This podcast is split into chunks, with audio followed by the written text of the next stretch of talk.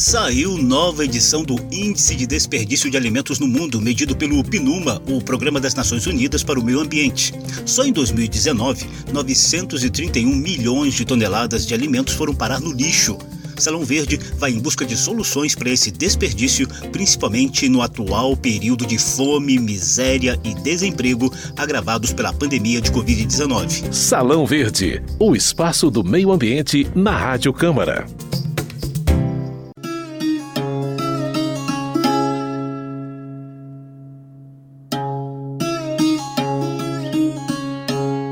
Tem o compromisso de até o ano 2030 reduzir pela metade o desperdício alimentar global per capita e diminuir as perdas ao longo das cadeias de produção e de transporte de alimentos. Essas metas fazem parte dos Objetivos do Desenvolvimento Sustentável propostos pela ONU em 2015. Um dos instrumentos para medir essa meta é o Índice de Desperdício de Alimentos, a cargo do PNUMA, órgão da ONU para o Meio Ambiente, e a URAP, que é uma ONG global sediada na Inglaterra. O índice de 2021 é baseado em medições feitas em 2019. Naquele ano, foram 931 milhões de toneladas de alimentos desperdiçados no lixo das residências, no varejo, em restaurantes e em outros serviços alimentares. Só para se ter uma ideia, essa quantidade desperdiçada daria para encher 23 milhões de caminhões de 40 toneladas cada um os 931 milhões de toneladas que correspondem a 17% do total de alimentos que estavam disponíveis para consumo em 2019. Eu sou José Carlos Oliveira e vamos decifrar esse levantamento do PNUMA aqui no Salão Verde com a ajuda da Maria Emília Pacheco, ex-presidente do CONSEA, o Conselho Nacional de Segurança Alimentar. Também teremos propostas e ações concretas da Câmara dos Deputados, além de dicas contra o desperdício dadas pela Embrapa, a ONG WWF Brasil e a FAO, órgão da ONU para a Alimentação e Agricultura.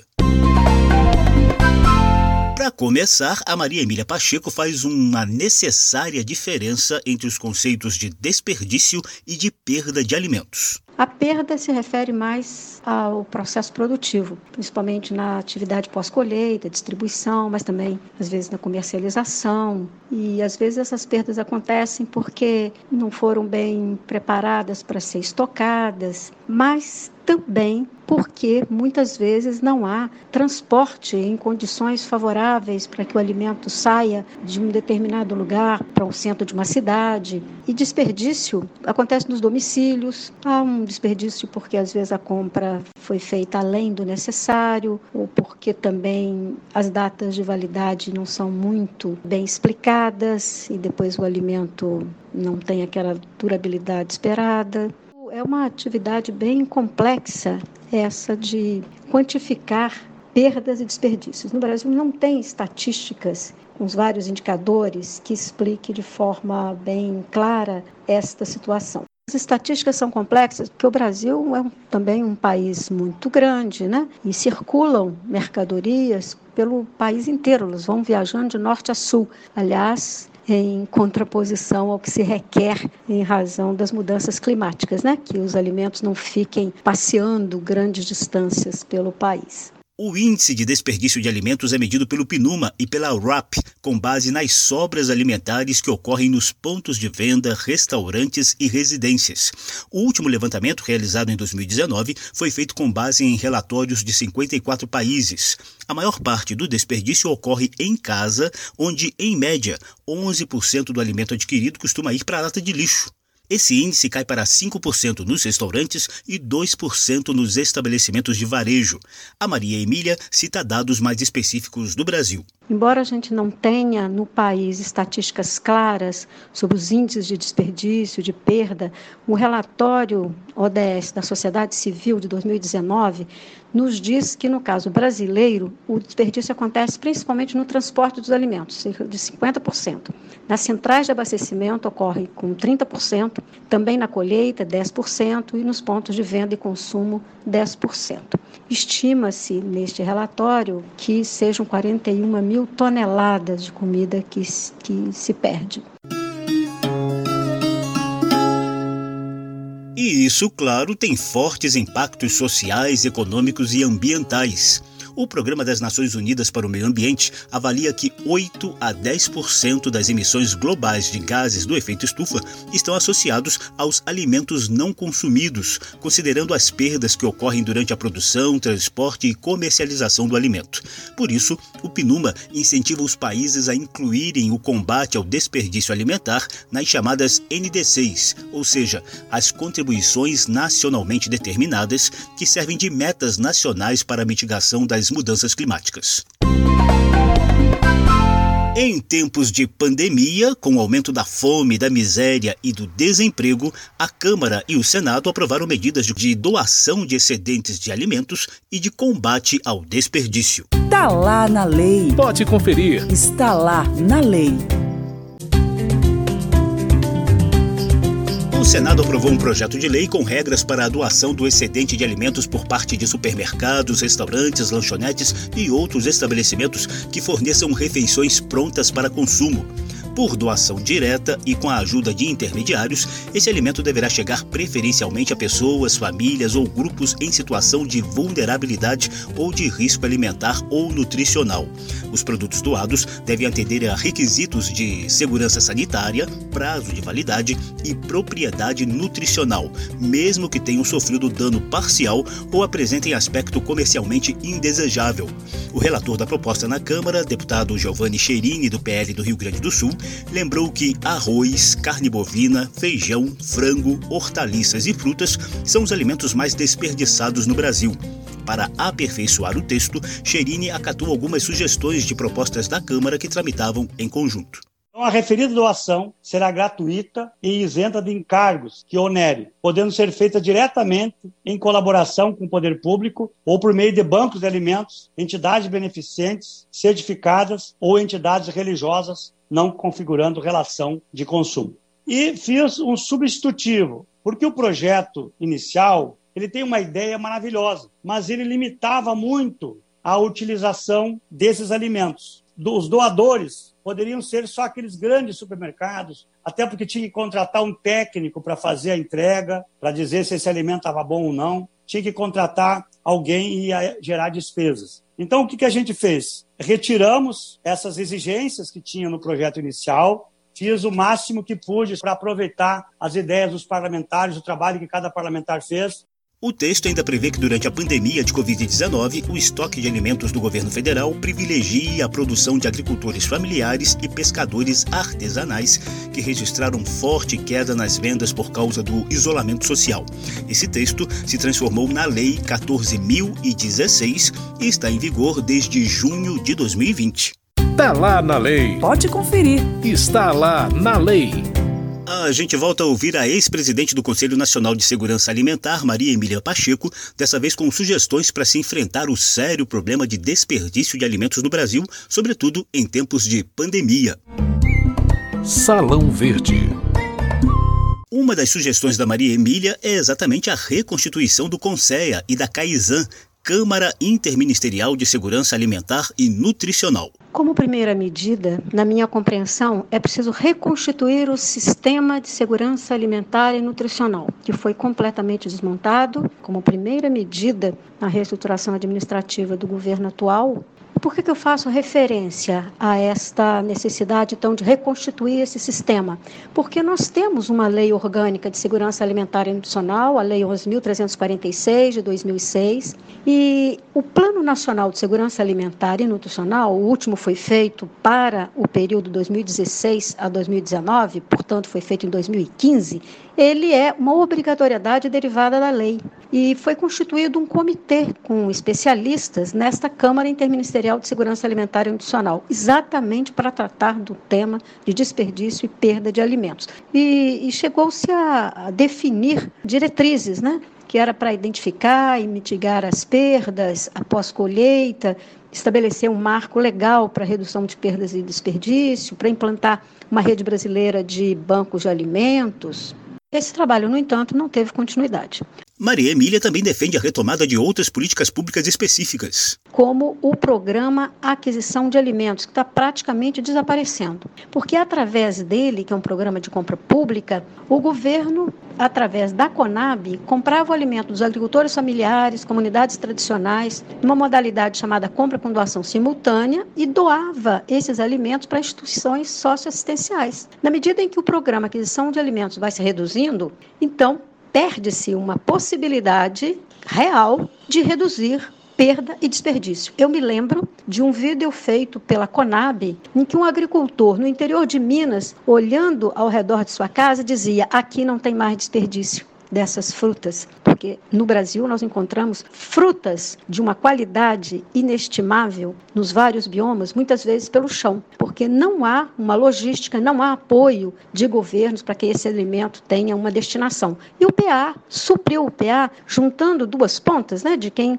precisa plantar, para quem precisava do alimento, porque estava em situação de insegurança alimentar. E quando reduz ou quase se extingue o PA, os bancos de alimento entram também tem uma importância, né? Por isso é que uma das diretrizes naquele comitê criado na CAISAN falava em implementar uma rede brasileira de bancos de alimentos. A ex-presidente do Conselho Nacional de Segurança Alimentar é entusiasta da ideia dos circuitos curtos de produção. Isto é um aspecto fundamental para nós irmos construindo a nossa soberania alimentar. Nós estamos, infelizmente, cada vez mais longe dela, inclusive porque já voltamos para o mapa da fome, né? O que significa que 5% da população já está em situação de insegurança alimentar grave. E nessa perspectiva de ter os circuitos curtos de produção, o movimento agroecológico, do qual eu participo, sou da coordenação da Articulação Nacional de Agroecologia, nós falamos de circuitos de proximidade. E isso evita que esses alimentos fiquem se deslocando pelo país, gastando energia fóssil, né? Se nós queremos tomar atitudes positivas em relação à questão das mudanças climáticas, nós dizemos, como se fala lá no movimento agroecológico, é que a agroecologia esfria o planeta. E aí entram em cena as centrais de abastecimento, que elas podem ser centro de recebimento dos alimentos dos produtores locais, estimular então hábitos alimentares e a cultura, valorizar a cultura alimentar local. Quero também dizer que nós precisamos de uma macropolítica, de uma política nacional nacional de abastecimento de alimentos porque vivemos em permanência, risco de desabastecimento, temos nesse momento uma caristia grande e estamos com uma redução no Brasil de consumo dos nossos alimentos que são tradicionais, como feijão, como arroz. Então, uma política de abastecimento, ela vai cruzando os elos, né, de quem produz um alimento de qualidade para garantir um consumo, não nichos de mercado, mas para garantir amplamente para a população uma alimentação adequada, uma alimentação saudável,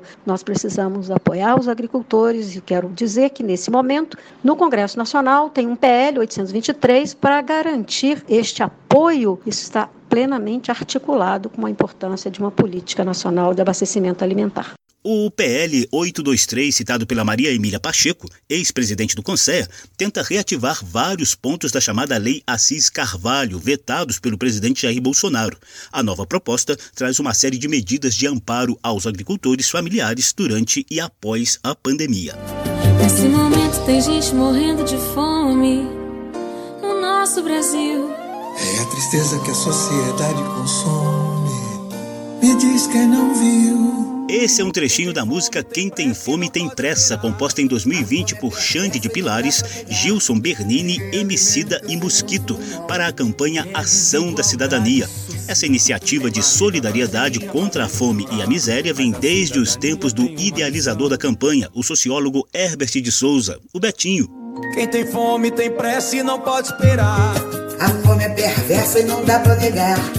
E quem alimenta se gosto do mal é a desigualdade social. Tem barriga vazia fazendo chorar. Mas a cidadania tem uma missão: fazer esse mundo se mobilizar. Pra nunca mais faltar o arroz e feijão. Só a corrente da dignidade pode mudar essa realidade e dar um fim nessa situação. E o que dizem os deputados sobre o desperdício de alimentos? Salão Verde Salão Verde repercute o Índice de Desperdício de Alimentos 2021, divulgado pelo PNUMA, Programa das Nações Unidas para o Meio Ambiente, e a RAP, uma ONG global com sede na Inglaterra. Só para lembrar, os dados consolidados de 2019 mostraram 931 milhões de toneladas de alimentos desperdiçados, equivalentes a 17% dos alimentos disponíveis para consumo. Como esse é um tema de impacto socioambiental e econômico, o novo presidente da Comissão de Direitos Humanos da Câmara, deputado Carlos Veras, do PT de Pernambuco, quer intensificar os debates e as ações da Câmara em busca de soluções. Uma das pautas prioritárias da Comissão de Direitos Humanos e Minoria é a segurança alimentar do povo brasileiro, ainda mais em tempos de pandemia, sendo o combate ao desperdício uma das linhas estratégicas desse amplo debate. O incentivo à criação e ao desenvolvimento dos bancos de alimentos é uma das alternativas que devemos aprofundar dentro desse tema. Para tanto, devemos nos ocupar em gerar demandas para o governo federal no sentido de lançar editais e oferecer linhas de crédito facilitado para o financiamento desses empreendimentos sociais, a fim de equipá-los com as condições necessárias para a mobilização de uma cadeia de doações repasses e distribuição de alimentos, que logo chegará na mesa de quem tem fome. E mais, poderá ser um fator de redução de gastos da União nesse campo das políticas públicas. Outra forma de evitar o desperdício e ampliar a rede de acesso a alimento são os restaurantes populares e as cozinhas comunitárias, pois podem ser os receptores dos alimentos que seriam desperdiçados. Neste momento de caos social, esses equipamentos essenciais para o combate à fome. Dica da semana. Despensa lotada não é sinônimo de fartura, mas sim de desperdício. Então, evite estocar alimentos em excesso para não jogar no lixo produtos que você pode perder devido ao prazo de validade. Aí está uma das dicas da campanha Sem Desperdício, mantida pela Embrapa, empresa ligada ao Ministério da Agricultura, em parceria com a ONG WWF e a FAO, órgão da ONU para Alimentação e Agricultura. Conscientização e mudanças dos hábitos dos consumidores são alguns dos objetivos da campanha. Antes de ir às compras ou mesmo preparar alguma refeição, sempre observe quais alimentos você já tem em casa, as quantidades e quais estão próximos da data de vencimento. Procure não fazer compras de alimentos apenas mensalmente. Às vezes é complicado fazer isso devido à correria do dia a dia, não é mesmo? Mas vai valer a pena o seu esforço. O ideal é comprar com uma frequência maior e em pequenas quantidades, pensando sempre nas refeições da semana. Receitas novas são uma ótima forma de garantir a utilização dos alimentos que você ainda tem em casa. Inventar novos pratos a partir das sobras das refeições é uma ótima alternativa para evitar o desperdício. Quer outras dicas para reduzir o desperdício de alimentos em casa? Acesse semdesperdício.org e saiba mais. Sem Desperdício, uma iniciativa da Embrapa, WWF Brasil e FAO. E com essas dicas conscientes, a gente encerra esse Salão Verde, que repercutiu alguns dados do Índice de Desperdício de Alimentos medido pelo PNUMA, o Programa das Nações Unidas para o Meio Ambiente.